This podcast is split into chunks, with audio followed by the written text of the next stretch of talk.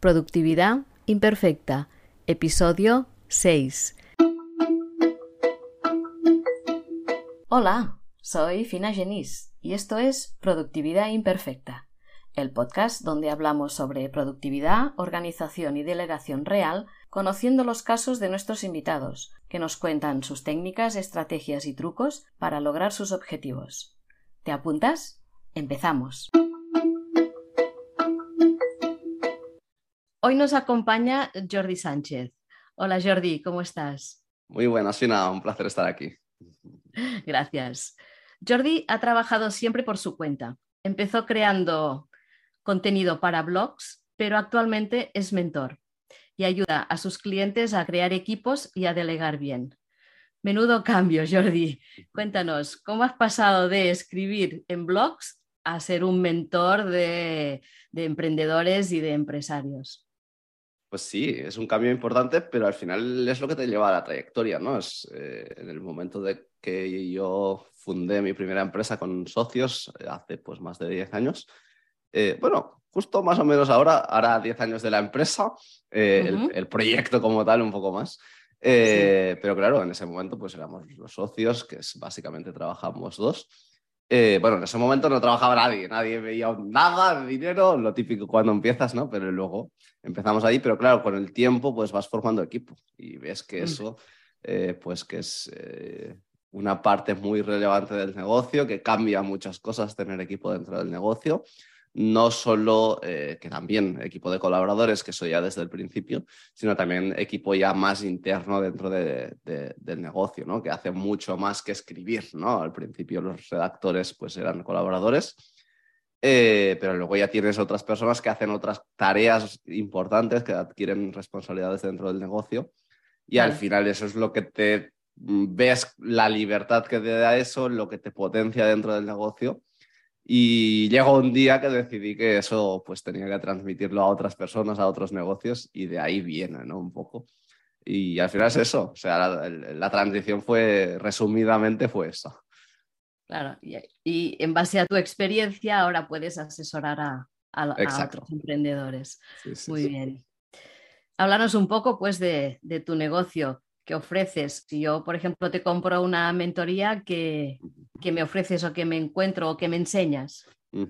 Pues básicamente lo que buscamos es eh, ganar tiempo, ganar tiempo para ti. Eh, muchas veces, la mayoría de casos, como yo trabajo con negocios digitales y tenemos esa pasión detrás eh, es ganar tiempo para ti para seguirlo dedicando al negocio, porque hay mucha gente que quiere seguir dedicándolo al, negocio, ¿no? Para, pero para cosas realmente importantes, ¿no? Cosas realmente eh, lo que buscamos, pues que se pueda centrar en una estrategia donde realmente aporta valor y que toda la operativa del negocio, que el día a día del negocio pueda seguir funcionando.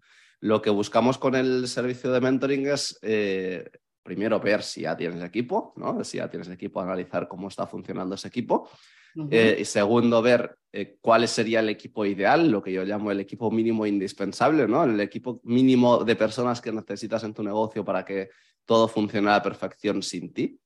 Eh, y luego, pues si hay que incorporar a esas personas, pues buscarlas, incorporarlas. Y evidentemente, como te puedes imaginar, todo eso requiere un proceso de estructura de negocio, organización, sistemas, de muchas más cosas que eso, ¿no? Pero que al final el objetivo final es ganar tiempo, ganar tiempo para esa persona, para lo que necesite en ese momento, ¿no? Pues si, si está trabajando mucho, pues para trabajar menos y ya está trabajando menos para otras cosas del negocio, pero ganar tiempo, ese es el objetivo final. Y poder escalar también, ¿no? Claro, sí, sí, estás en un, en un, proceso en que tú ya tienes el negocio funcionando. Yo no trabajo con negocios que están empezando porque no, creo que no tiene sentido. Eh, el negocio ya está funcionando, eh, lo que necesitas es lo que se llamaría consolidarlo, ¿no? Buscar la manera de que el negocio esté preparado para luego poder escalar. Muy bien. Y hablemos de ti. a ver, ¿qué haces en un día a día? ¿Cómo es tu día normal? ¿Cómo es mi día normal? Mira, yo me levanto, eh, me gustaría levantarme antes, no lo hago porque si no, no dormiría lo suficiente. Yo tengo dos peques de menos de cinco años, de dos y cuatro. Em, y me gustaría levantarme antes, pero si no, no dormiría lo suficiente. Así que me levanto, bueno, seis y media, siete, a veces un poco más tarde. Eh, pero a mí me gustaría... ya es levantarse temprano esto. sí, yo soy, yo soy del... bueno, me levanto un poco obligado por ello. Pero yo soy del club de las 5, o sea, si pudiera levantarme a las 5 y ponerme eso, hacer mi rutina, trabajar un rato y luego empezar con los peques, lo haría. Pero sé que ahora no es el momento porque descansar pues, eh, también es importante. ¿no? Y lo que hago es, eh, cuando todo va bien, pues hacer un poco de rutina por la mañana, eh, muy sencillita, pues de, lavarme los dientes, de salir un, minuto al balcón a, ver qué frío hace o qué calor hace en, verano, beber agua, eh, un, nada, un cinco minutos de yoga, cinco o diez minutos de meditación, algo de ejercicio así muy tranquilito, muy pues estiramientos o cosas de ese estilo y a partir de ahí pues ya lo que surja, ¿no? Eh, ya si están los peques levantados, pues ya desayunar, siempre los llevo al, al, cole y me pongo a trabajar justo después, a las nueve. Muy bien. Y ese es mi plan inicial, ¿no? Y a partir de ahí, pues cada día me adapto, ¿no? Eh, normalmente, eh, pues, yo sé, llevo una época de muchas reuniones, pues estoy mucho delante de, Zoom, ¿no? hay épocas que tengo más trabajo, pues, pues de, de estratégico, digamos, y trabajo hasta el mediodía, a las dos, dos y media. Eh, comemos con mi pareja, que también trabaja en casa. Y por la tarde también, eso ya depende mucho. Depende mucho de si tengo una época de más trabajo, pues que aprovecho un poco más y trabajo un poco más. Pero si puedo, eh, solo me pongo un poco al día. A las, a las tres, tres y media hasta las cuatro, mm, dejo todo cerradito y luego que la tarde sea para otras cosas. Para otras cosas, pues puede ser los peques, puede ser hobbies, puede ser eh, lo que sea. Eh, pero intentar las tardes eh, sí que trabajo alguna, no todas son libres, pero sí que la mayoría intentar pues, que estén libres de trabajo. Y a partir de ahí, bueno, ya te imaginas con peques, cenar muy temprano, llevarlos a la cama muy temprano y esas cosas. Fantástico poder disfrutar así de tus peques, pues es todo un lujazo, ¿no?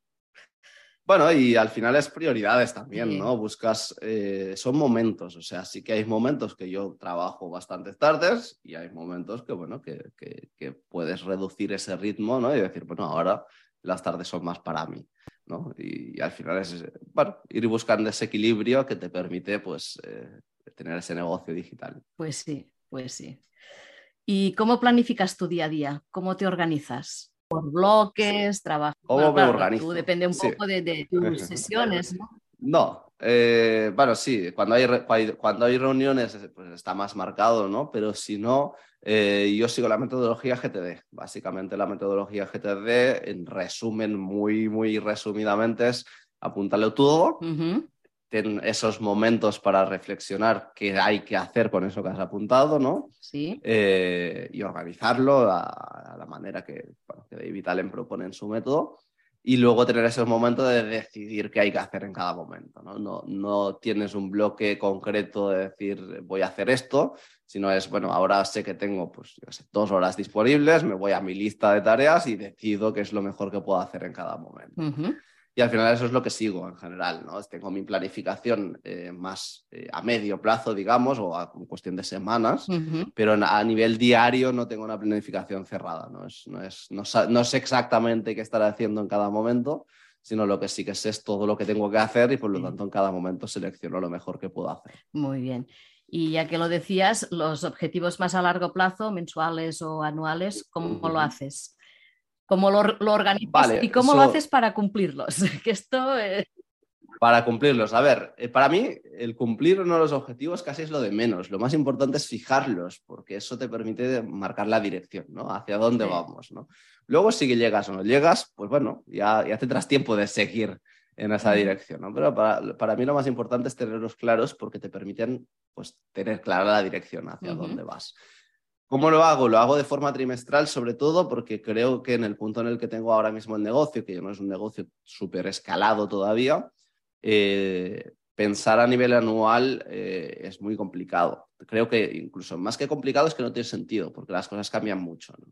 Y por lo tanto, a nivel trimestral sí que te imaginas un poco cómo puedes estar durante ese trimestre, ¿no? Cómo puede evolucionar, qué cambios habrá, si habrá más clientes y menos, si tienes que, dónde focalizarte, ¿no?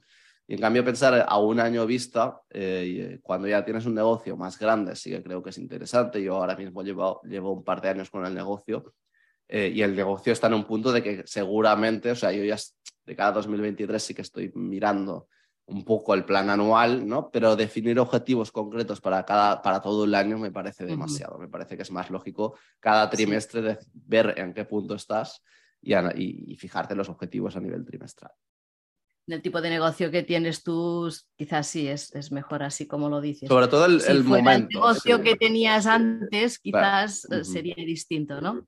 Claro, sí, es, es, sobre todo el, el, negocio en el punto en el que esté. Cuando tú ya tienes un negocio que está pues súper validado, con una cantidad importante de clientes, con ya con, con o, incluso con un equipo grande, ¿no? Que tienes que tener en cuenta unos gastos importantes. Luego sí que tienes que tener eh, una planificación anual más clara, que no significa que no la tengas. Eh, por ejemplo, a nivel de presupuesto, a nivel... Hay cosas anuales que tienen sentido, ¿no? Mm. yo, por ejemplo, cuando hago el presupuesto 2023, hay cosas que quedan un poco al aire, ¿no? Porque yo no sé en noviembre exactamente, ¿no? Porque cambian mucho las cosas, ¿no? Cuando estás así, cuando tú ya tienes un negocio de varios años, que ya tienes una estructura muy clara, que sabes todo lo que va a pasar a lo largo del año, tiene más sentido hablar de planificación anual. Muy bien. ¿Y qué herramientas usas para organizarte? ¿Qué herramientas uso? ¿Muchas o pocas? Eh, yo siempre soy del, de pensar que no, la herramienta es lo de menos siempre, ¿no? sino que es cómo la usas y cómo, cómo trabajas detrás. Porque herramientas tenemos muchísimas ¿no? y, al final todas sirven. Yo no creo que es mejor una que otra, eh, cada uno tiene las suyas. Yo uso eh, para, a nivel organizativo, digamos, de tareas como tal, una aplicación que se llama Facile Things, que no es muy conocida, pero que... Eh, ¿Por qué? Porque no es muy conocida, porque te como obliga, entre comillas, a usar el método GTD. ¿no? O sea, si tú quieres eh, usar el método GTD, Facile Things es una aplicación que ya está muy guiado con todos los cinco pasos que propone David Allen y están como muy fácil, ¿no? te va dando la opción de cada cosa que tienes que hacer eh, pues las opciones que, tienes que seguir. Y por lo tanto, llevo usándola, no te sé decir cuántos años, muchos. Eh, me sirve y por lo tanto lo que decíamos, ¿no? Si la herramienta sirve, lo de menos es, es, buscar cambiarla, ¿no? me la miraré. Se puede hacer en cualquier otro sitio, ¿no? Pero sí que es, eh, si quieres seguir el método, va bien. Si no quieres seguirlo, mejor no la uses, ¿no? Es como, te obliga un poco, ¿no? Y está bien si, si es lo que quieres. Y luego eh, mi herramienta básica es Notion. Notion es la aplicación que uso para todo, o sea, está toda mi vida ahí a nivel personal y a nivel de negocio. Eh, las, eh, por ejemplo, la parte de tareas compartida con el equipo también está ahí, por ejemplo. todo, la planificación, la documentación, los contenidos, o sea, la preparación de contenidos, todo, o sea, está todo ahí, los objetivos, la planificación, bueno, seguro que hay, me dejo cosas, pero es que está todo, absolutamente todo ahí. Y son las dos herramientas básicas. Luego, claro, pues, eh, correo, eh, otras cosas, calendarios y demás. Pero para mí son las dos herramientas básicas. Notion, yo, yo vivo dentro de Notion.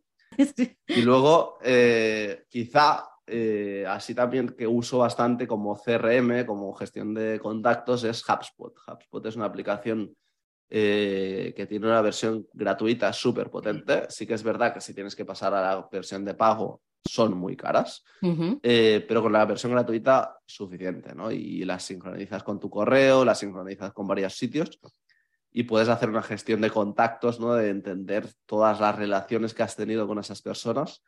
Eh, muy fácil si eres un poco organizado, ¿no? De ir apuntando, pues siempre que tienes una reunión, apuntar eh, un resumen de la reunión y demás, y eso va muy bien para hacer un buen, seguimiento.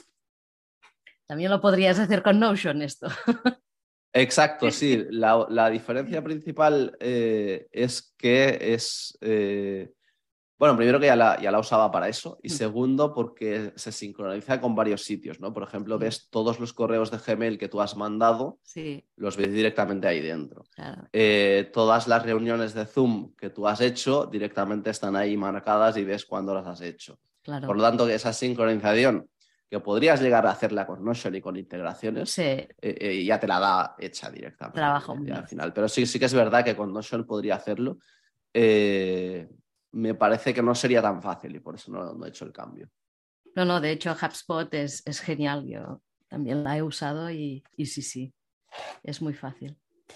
Para mí es, clave, o sea, para hacer ese seguimiento mm. es, clave. Sí que es verdad que la versión de pago me parece que podría ser súper potente, pero estamos hablando de las versiones más sencillas por 45 euros al mes y, hay muchas cosas que todavía no las incluye. Y si te vas a los planes avanzados, te vas a 700, 800 euros al mes. O sea, por lo tanto ya eh, o realmente lo tienes que aprovechar y tienes un negocio muy grande, o realmente ya no, ya no tiene sentido. Pero la versión gratuita me sirve perfectamente. Fantástico. ¿Tú tienes enemigos de productividad o ladrones de tiempo? ¿Y cómo los controlas? A ver, cuenta, cuenta. mira, yo, Fina, no lo he contado, pero yo llevo justo, justo ahora 12 años con mi, con mi anterior blog, que hace años que no escribo, que era de productividad. ¿no? Y, siempre hablaba ¿no? que los ladrones de tiempo no existen. O sea, el ladrón eres tú. ¿no? Que el ladrón te dejas robar el tiempo y nos pasa, ¿no? A todos nos pasa. Em, al final es, entender dónde dedicas tu tiempo, es entender eh, por qué estás dedicando el tiempo ahí y ser capaz de decir, bueno, esto no toca, ¿no? y buscar las herramientas o los sistemas o la forma de eh, que no te roben el tiempo. ¿no? Eh, para mí hay dos tipos de ladrones de tiempo, esos más externos, ¿no? de alguien que te viene, notificaciones, cosas, y esos internos tuyos, de que te pones a pensar mil y una cosas eh, cuando no deberías o cuando no es el momento. Y la solución a todo eso es siempre la misma, y eso, ya que sigo GTD, lo propone de Vitalon, es apuntarlo todo. Es decir, siempre que te pasa algo por la mente, recibes una notificación, alguien te dice algo, la solución a las interrupciones, la solución a los ladrones de tiempo es apuntarlo. Porque luego tú te olvidas, te dejas ahí y ya lo mirarás, ¿no? De decir, ay, esa notificación que he, visto tal, o esa persona que me ha venido a hablar o me ha llamado, lo que sea, ¿no? Lo dejo apuntado y luego ya lo, revisaremos cuando toque, ¿no? Yo creo que eso es un poco la solución. Y hay una cosa que a mí me ha, ido muy bien y es eh, todo el mundo recomienda tener el móvil en silencio, tener el móvil sin notificaciones, y eso está muy bien a la teoría, pero a la práctica pues no lo hacemos muchas veces. Pero hay un modo en el, móvil que es el modo sin distracciones, que lo que hace es ocultarte todas las notificaciones de todas las eh, herramientas que tú quieras. Y cuando tú quieres, le das a un botoncito y le dices, ahora sí, ¿no? Ahora, desactivar este, este modo, modo sin distracciones, y de repente, ¡pum!, te aparecen todas las notificaciones ahí. Y ahora es el momento. Y está muy bien también porque le puedes decir, por ejemplo, pues durante cinco minutos o durante 15 mm. minutos, ¿no? Y por lo tanto tienes como un límite y yo qué sé, entro a Instagram para publicar algo y, bueno, pero a los cinco minutos o a los 15 minutos o lo que le he dicho, pum, te avisa y te dice, hey, dentro de un minuto se cierra, ¿vale? Y por lo tanto eso sirve porque es lo típico, ¿no? Estás en Instagram porque tenías que subir una publicación de trabajo que tenías que subir y de repente estás perdiendo el tiempo, ¿no? Pues bueno, a los cinco minutos te avisa y te dice, hey, ¿realmente quieres seguir haciendo esto? Sí. Y te das cuenta y dices, no, no, pum, y dejo el móvil, ¿no? Y eso me funciona. Realmente, pues creo que es interesante, es una opción y la tengo puesta todo el día. O sea, se empieza cada día, eh, no sé si la tengo a las nueve de la noche y hasta el día siguiente. Y tú la desactivas o la activas cuando, cuando quieres. Y realmente me funciona. Fantástico. Hablemos ahora un, poco de salud. ¿Cómo cuidas tu cuerpo y tu mente para poder ser tan productivo como eres? La verdad es que no lo cuido lo suficiente. Eh, no es que no me cuide, no es que no tenga en cuenta pues, la salud, la alimentación, el deporte, eh, pero sí que es verdad que debería hacer más, ¿no? Porque no, no como tan bien como me gustaría, no hago deporte como me gustaría. Eh, al final, para mí, eso se resume en, ser un poco activo. Eh, hay épocas de todo, épocas que ando más, que menos. Eh, yo no hago deporte como tal de, yo qué sé, de correr, de ir en bici, de lo que sea. Eh, pero sí que lo que intento, o sea, cada día salir un buen rato de casa.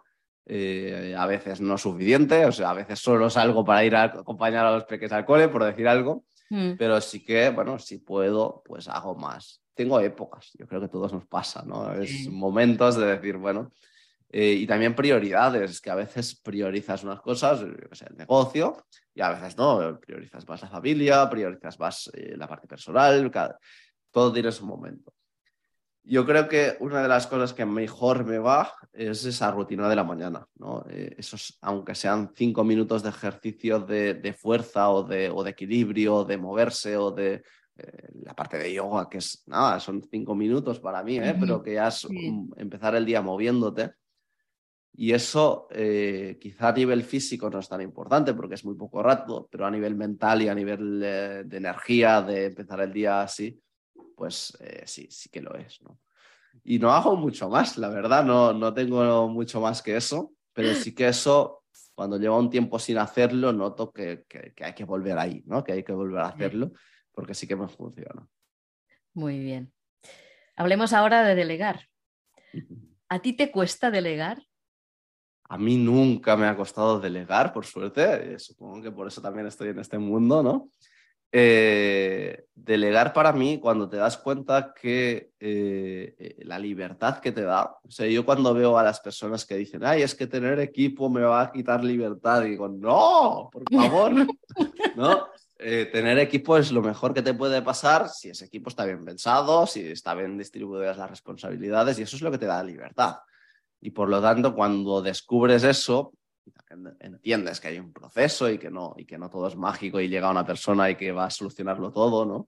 Eh, pero cuando entiendes que eso es lo que te da la libertad, eh, que te cueste delegar ya no tiene sentido, ¿no? Puede costarte delegar ciertas cosas, ¿no? Es decir, es que esto lo veo que debería hacerlo yo, que pero al final, eh, en general, delegar lo que te da esa libertad de escoger a qué quieres dedicar tu tiempo, ¿no? Y por lo tanto, cuando tienes esa libertad, tú escoges, ¿no? Te costará delegar algo porque quieres hacerlo tú, bueno, pues perfecto, no pasa nada, ¿no?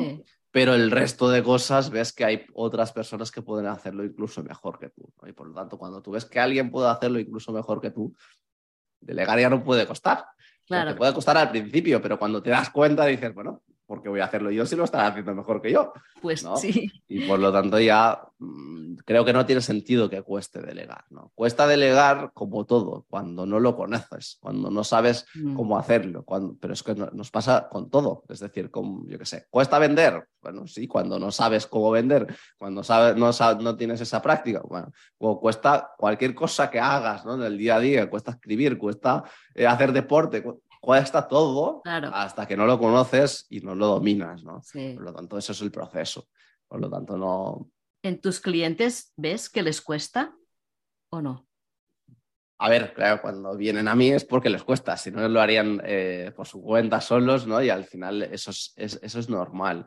Lo que pasa es que al final es cuestión, es que delegar para mí es cuestión de, de, mentalidad, o sea, la gestión de equipos, el entender que para ganar tiempo necesitas esa, esas personas ahí, eh, es cuestión de mentalidad, es cuestión de entender qué es, cuáles son las reticencias que estás teniendo y, por qué están ahí, ¿no? Y, cómo, y cómo romperlas. Y romperlas al final es lo que estábamos diciendo, es probando, es eh, practicando, viendo, ¿no? Y, luego te das cuenta que si haces las cosas bien, eso funciona y por lo tanto estás ganando ese tiempo.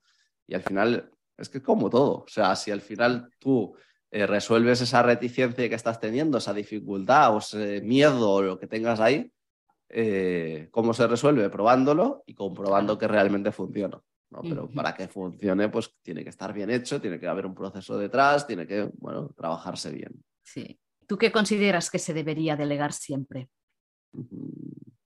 Todo.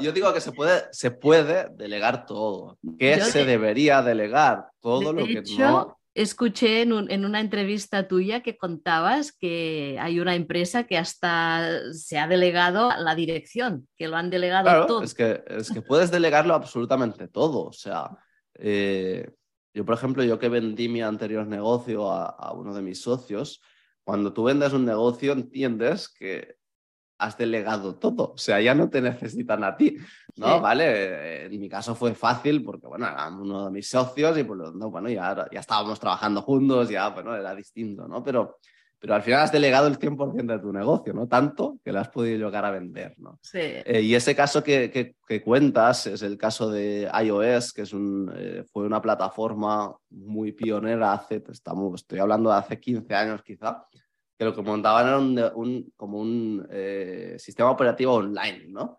Eh, y, Pau García Milá, que era uno de los fundadores y que, tiene pues, eh, su, mucha experiencia emprendiendo de ese momento, en su momento decidieron que ellos eran los fundadores, pero ellos no querían ser los directores del negocio. Y al final buscaron un director externo eh, pues para poner como director, ¿no? Y se pusieron a sus órdenes, ¿no? Ellos, ellos eran los fundadores, creo que eran dos o tres, eh, pero no eran los directores, ¿no? Y por lo tanto, bueno, claro, como fundadores tenían esa visión estratégica detrás, pero la dirección eh, del día a día, el CEO, digamos, del negocio era otro, ¿no? Y, es que se puede delegar todo, absolutamente todo.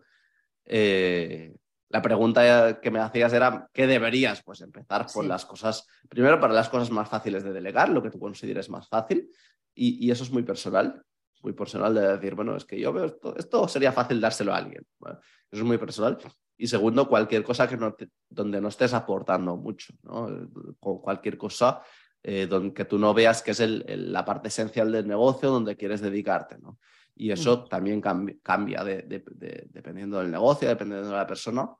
Pero al final eh, lo que buscamos ahí es, es entender ese equipo mínimo que necesitas eh, ir viendo cuál es el proceso eh, de ir delegando, ¿no? Pero al final, para mí es interesante que se entienda que se puede delegar todo, ¿no? O sea, tú puedes tener tu propio negocio y no estar trabajando ahí.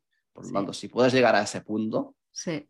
pues el proceso ya es ir pensando en, en, qué orden quieres ir delegando las cosas. Claro. ¿Y lo que no delegarías nunca tú, por ejemplo, en tu negocio? Todo se puede delegar, por lo ¿Tú tanto. has delegado todo ya, sí todo se puede delegar. Eh, lo que no debería delegarse es el core eh, donde tú aportas más, digamos, ¿no? Si tú quieres seguir dentro del Mm. negocio, hay una parte estratégica, hay una parte, hay algo que tú sabes eh, y que no es muy difícil de saber, o sea, lo sabes, que es donde realmente aportas, ¿no? Muchas veces creemos que aportamos en más sitios de los que realmente son, ¿no? Pero yo qué sé, ay, es que tengo una comunicación muy cercana y por lo tanto la comunicación, bueno, no, o sea, pero sí que hay algo siempre que tú sabes que dices, ahí es donde aporto.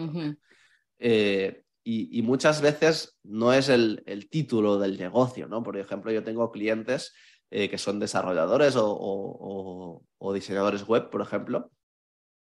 No, lo que más aportan no es el diseño o el- desarrollo web, ¿no? Es, es la parte estratégica, el asesoramiento a ese cliente, el conocimiento que ellos tienen de decir, no, yo qué sé, por ejemplo, tengo un cliente eh, con el que llevamos trabajando bastante tiempo, que es, eh, ya no está diseñando, ya no está desarrollando, ya no está, está asesorando a ese cliente, en su perfil es negocios offline que no consiguen pasar al negocio online. Eso es lo, esa es la base. Por mucho que sea desarrollador, diseñador, eh, no, eso se puede delegar, ¿no? Hay personas que pueden hacerlo tan bien o mejor que él, ¿no? Él, cuál es su experiencia y dónde aporta es en ese asesoramiento estratégico a esos negocios, ¿no? Entenderlos y decir, hay que hacer esto, esto y esto. Y me voy, ya tengo mi equipo que te ayuda en eso, ¿no? Yo lo que te, lo que te ayudo es entender qué es lo que necesitas. Pues al final es eso, buscar esa clave dentro de tu negocio, decir, esto es lo que realmente yo puedo aportar. El resto de cosas hay personas que pueden hacerlo mejor que yo. Sí, sí, así es. Te recuerdo que en Delego estamos de lanzamiento y puedes aprovechar nuestros packs pioneros que tienen descuentos y ventajas para las 10 primeras personas que los contraten. Tienes toda la información en delego.com. Cambiamos de tema. Ahora vienen cuatro preguntillas, que ya son las finales, para conocer un poco más tu parte personal, pero no son las típicas. Por ejemplo, ah, ¿alguna cosa que te gusta o que haces y que la mayoría de gente que te conoce no lo sabe? Muy bien, ahí eh, siempre me viene a la mente una cosa que al final todo el mundo la sabrá porque ya, ya la estoy contando, ¿no? Pero yo soy voluntario de protección civil, ¿no? Y es algo que no se sabe, eh, que sí que lo muestro en redes de vez en cuando, claro, no en el día a día, porque tampoco estoy todo el día ahí, somos voluntarios, ¿no? Pero, pero es algo que me encanta, es algo que me encanta. Yo siempre he sido voluntario de cosas. Eh, pues empecé, por ejemplo, con 15 años como voluntario en una televisión, ¿no? Eh, yo he estado mucho tiempo, yo soy de formación, de hecho, soy eh, realizador de, de televisión y además ingeniero de sistemas audiovisuales. ¡Hala! Eh, y empecé de voluntario en la televisión y eso, pues estuve 15 años, pues durante, yo sé, durante años no iba, luego volvía, pero estuve ahí, ¿no? Y luego, pues, por ejemplo, voluntario de protección civil, que es algo que me encanta, ¿no? Que es relacionado con el mundo de las emergencias y con ayudar a la población. Eh, ¿Y, qué haces para mí, pues, como voluntario? Sí. Eh, pues mira, estoy en la parte organizativa ah. también desde hace tiempo. Eh, pero, pero al final el voluntariado de protección civil, sobre todo en Cataluña, en el resto de España es un poquito distinto, pero nos centramos sobre todo en cuando hay una gran emergencia, la atención a la población, la atención a la población que no puede volver a casa o que por lo que sea pues tiene dificultades eh, en grandes emergencias sobre todo. ¿no? Y luego, pues en el día a día pues hacemos muchas más cosas relacionadas con las emergencias, pero el objetivo base es eh, yo qué sé, eh, si, si, hay una super nevada y hay gente que no puede volver a casa, pues atenderlos, que tengan un sitio donde puedan dormir y donde puedan estar, y ese es el objetivo base. Fantástico. igual me apunto. Bueno, pues eh, eh, en ese sentido, pues en, toda España eh, la forma de apuntarse es contactando con el ayuntamiento habitualmente, porque hay pues asociaciones que serían externas al ayuntamiento que dan soporte o agrupaciones que es directamente el propio ayuntamiento que, las organiza. No, no, me parece una afición muy buena. Yo, de hecho, también a mí me encanta. He hecho voluntariados en distintas cosas. Durante una época estuve ayudando eh, colaboré con, con Caritas yendo a ayudar a los niños a hacer deberes, niños que en casa no los pueden ayudar y, que les cuesta y no pueden permitirse extraescolares, pues iba ya a, bueno, hacer matemáticas. Genial, sí, sí, al final es, buscar eso, sí, sí. Yo para mí es, algo muy importante, a veces eh, hay personas que se sorprenden, ¿no? Yo cuando explico mi visión a nivel de negocio, ¿no? Yo soy una persona ambiciosa, totalmente, ¿no? Y cuando luego explico que hago voluntariado, la gente dice, ay, qué, qué, guay, ¿no? Que, Pero, es que es, así, o sea, tú puedes ser una persona súper ambiciosa y dedicar tu tiempo también al voluntariado, ¿no? Y es, es totalmente compatible. A ver, ¿tienes alguna manía de esas curiosas que todos tenemos? Uf, manía, manía no. Eh, eh. Yo, por ejemplo, bueno, a mis invitados siempre les digo, yo yo mm, tengo manía que si unos papeles están mal grapados, yo tengo que desgraparlos y alinearlos y volverlos a grapar. Y de manías tengo muchas. Yo, yo, eh, yo papeles casi no toco, pero eh, en ese sentido sí que soy una persona muy ordenada, muy, eh, muchísimo. O sea, es como las cosas en su sitio. ¿Cuál es, qué, es lo bueno de eso? Que no tienes que ordenar, porque ya como ya lo dejas en su sitio. yo, no, yo no voy ordenando mi casa, porque las cosas están en su sitio. ¿no? Eh, a ver, con peques ya no tanto, ¿eh? pero, pero sí que es verdad ¿no? que para mí es como natural de decir, bueno, dejo algo en su sitio. No, no hay otro sitio donde pueda estar. ¿no? Y, eso sí que para mí es un poco, no sé si sería maniático como tal, pero, pero sí que es importante, ¿no? Porque al final te da esa tranquilidad de saber que las cosas están donde tocan y, te da tranquilidad. Claro, y además no pierdes las llaves, no pierdes el móvil, porque todo está en su sitio. Sí, sí, sí. Fantástico. Sí, sí, sí, totalmente. Dime, un lugar al que desearías volver o que cuando estuviste allá dijiste, wow, si un día me pierdo, aquí me encuentras? Qué guay, muy buena pregunta esa. Eh, un lugar que, al que vuelvo muy de vez en cuando y volvería mucho más a menudo es el sitio donde me, casé, en una casa aquí cerca de Girona, en, Vila de Muls. Eh, me gustaría, algún día voy a conseguirlo, es celebrarlo cada año ahí. Eh, pero de momento no es cada año, pero sí que hemos vuelto un par de veces más después de, casarnos. Eh, y es un sitio eh, súper chulo, súper, o sea, no es gran cosa, pero sí es una casa pues súper guay. Y, hemos vuelto un par de veces después con amigos o con familia, o bueno, vamos haciendo. Y me gustaría que fuera cada año, ¿no? Es, es, es un sitio muy guay. Y, y, ojalá, ojalá cada año, pero bueno, poco a poco. Fantástico, muy bien. Y la última, un personaje histórico con quien te gustaría compartir mesa y por qué. Puede ser histórico, prehistórico o histórico de, hace tres años. Sí, eh, la verdad es que me cuesta mucho. Yo te diría, eh, cuando, cuando me dices esta pregunta, me viene a la mente una persona que, que cuando dices histórico no me cuadra porque todavía está viva, pero bueno. Eh, que es Tim Ferris. Tim Ferris para mí eh, es una persona que me inspiró mucho. O sea, La Semana Laboral de Cuatro Horas, que es su libro inicial top, digamos, el, primer libro que, lo petó, eh, es un libro que habla de delegar, ¿no? Pero, pero, y que el título es lo de menos. O sea, no, cuando habla de la semana laboral de cuatro horas, no vas a trabajar cuatro horas a la semana, seguro, pero es un título de marketing, ¿no? Pero lo que hay detrás sí que es muy importante, ¿no? Porque entiendes eh, que eso, que todo es delegable, ¿no? Que puedes hacer lo que te dé la gana con tu vida, con, a nivel de negocio, a nivel personal, que puedes jugar con, con, todo eso, ¿no? Da ejemplos, eh, pues, eh, de cómo jugar con la vida, ¿no? De decir, de, yo qué sé, por ejemplo, él hacía campeonatos, ahora no sé si era de sumo o de, sumo no creo, algo de, de competición así física de, de lucha, y, cómo, cómo, jugaba con, con, las reglas, ¿no? De decir, bueno, pues eh, ahora pues adelgazo 15 kilos en un, eh, justo antes, esa noche que ya me han pesado, subo, vuelvo a subirlos y luego gano campeonato. ¿Cómo jugar con la vida, jugar con las reglas, ¿no? Para mí jugar con las reglas es algo interesante porque para mí las reglas hay que cumplirlas, ¿no? Pero eh, pero se pueden usar a tu favor, ¿no? Las reglas están muy bien cumplirlas, yo soy de las pues, si las reglas están ahí es por algo, ¿no? Pero puedes jugar con ellas y puedes ¿no? trabajarlas y, decir, bueno, voy a aprovechar esto que está marcado aquí, que es así, ¿no? Pero bueno, vamos a aprovecharlo, ¿no? Y, Tim Ferris es... De hecho, esto es lo que hacen los abogados, ¿no? Muchas sí, sí, sí, al final es, eh, al final es saber moverse con las reglas, para mí las reglas hay que cumplirlas, pero saber aprovecharlas a, tu favor también, ¿no? Y, yo creo que eso es interesante. Y Tim Ferris me inspiró en su momento, hace muchos años que leí el libro. Eh, sí. Y no es un, para mí no es un gran libro, pero es inspirador. O sea, no es un gran libro de decir, saco mil aprendizajes, y, pero sí que te inspira a hacer un cambio en tu vida. Ves otra visión, yo al menos cuando lo leí, pues también, ¿no? Vi que había otras maneras de, enfocar la vida y, de, trabajar, ¿no?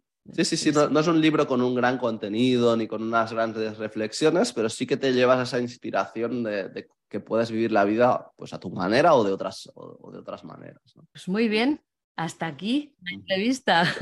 Qué guay. Fantástico. Qué guay, Finalmente te cedo el micro para que puedas decir lo que quieras o dónde te podemos encontrar si, si queremos pues, que nos asesores, ¿no? Muy bien, pues mira, delegatunegocio.com es mi página de referencia. Casi no hay nada, pero sí que hay información básica. Eh, lo que sí que recomendaría es equiposproactivos.com, que es el, mi congreso donde entrevisté a 20 personas eh, con grandes profesionales ahí que te cuentan su experiencia delegando. Y vale la pena. Hay profesionales. Yo las he escuchado todas hay profesionales y valen la pena. Como... Qué guay. Muy bien, pues eh, profesionales de todo tipo, desde los que ayudan a delegar, liderazgo, organización y demás, eh, pero también experiencias vistas propias, ¿no? De decir, pues eh, emprendedores como Joan Boluda o emprendedores como Arturo García, como, bueno, hay, hay, muchos emprendedores que te cuentan cómo empezaron, cuáles fueron sus dificultades, que te cuentan un poco cuál se fue su proceso, ¿no? Y luego tú ves cómo, cómo eso te puede ayudar eh, en tu día a día a la hora de, ganar tiempo, ¿no? Con, con, el equipo. Y a partir de ahí, pues las redes se te encuentran sobre todo por Instagram, por LinkedIn, por Twitter ahí un poco, pero sin, sin estrategia, digamos, más participar y, responder lo que me apetezca. Así que si quieren encontrarme, seguro que me encontrarán. Pues muchísimas gracias por haber participado. Muchas gracias a ti, Fina, por invitarme. Ha sido, ha sido un placer. Gracias. Un beso. Hasta aquí la entrevista de hoy. Espero que te haya gustado el programa y agradeceré tu me gusta y tus cinco estrellas. Si necesitas delegar, puedes contactarme en deleguo.com barra contacto o en el correo fina y hablaremos de lo que necesitas y de cómo podemos ayudarte a ganar tiempo y productividad. Te recuerdo que en Deleguo estamos de lanzamiento y puedes aprovechar nuestros packs pioneros que tienen descuentos y ventajas para las 10 primeras personas que los contraten. Tienes toda la información en deleguo.com. Finalmente, decirte muchísimas gracias por dedicar parte de tu tiempo a escuchar este podcast y hasta la semana que viene.